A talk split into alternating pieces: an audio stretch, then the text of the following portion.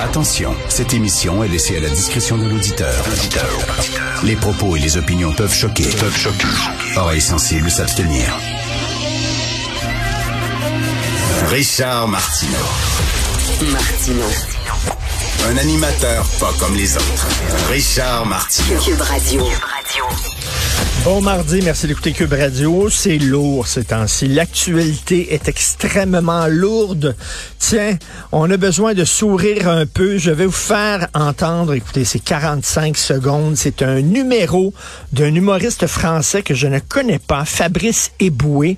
Mais il y a un de mes amis qui m'a écrit en disant, non, non, il est très bon, il est excellent, il est très drôle. Il vient souvent, paraît-il, à Montréal euh, dans le cadre de ses tournées.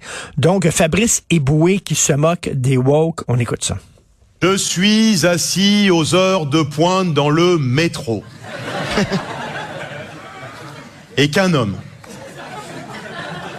enceint, vient me demander de lui céder ma place.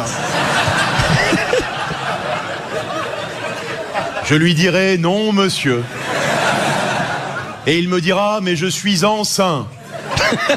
Et je lui dirai, oui, mais je suis une vieille dame.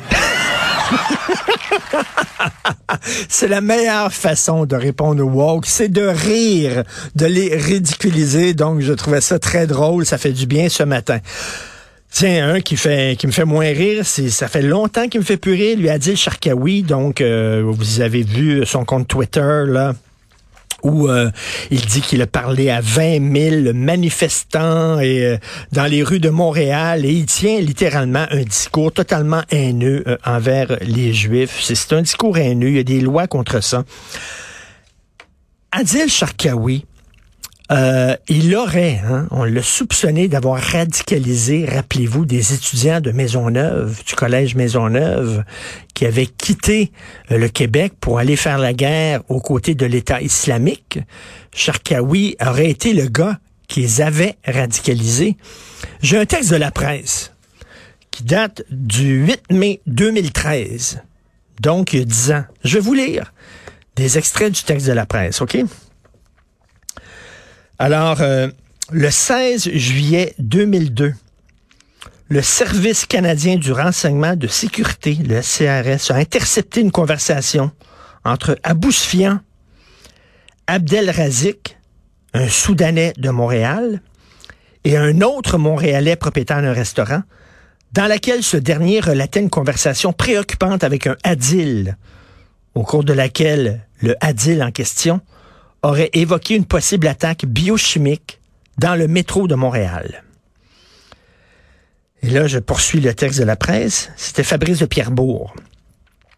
Malgré le fait que la teneur de la conversation ne permettait pas de confirmer définitivement l'identité du Adil en question, le SCRS était d'avis qu'il s'agissait effectivement d'Adil Sharkawi, en raison des liens étroits du demandeur avec Abdelrazik et Ezine et de la prononciation particulière du prénom utilisé. Le nom de Montréal n'était pas précisé dans la conversation, mais il fait aucun doute que c'est le métro de la métropole qui était concerné, selon les sources consultées par la presse. Des agents de la Gendarmerie royale du Canada qui filaient Charkaoui l'ont surpris à plusieurs reprises en train de voler des objets et des documents dans les automobiles garés près des centres commerciaux sur la rive sud.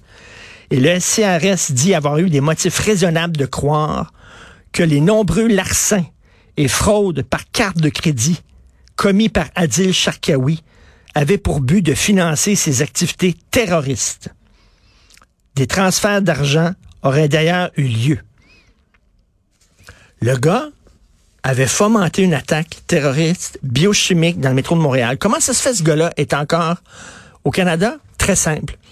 Le SCRS aurait voulu l'amener devant la justice, mais ils auraient dû déposer des preuves qui auraient dévoilé le nom de certains de leurs informateurs.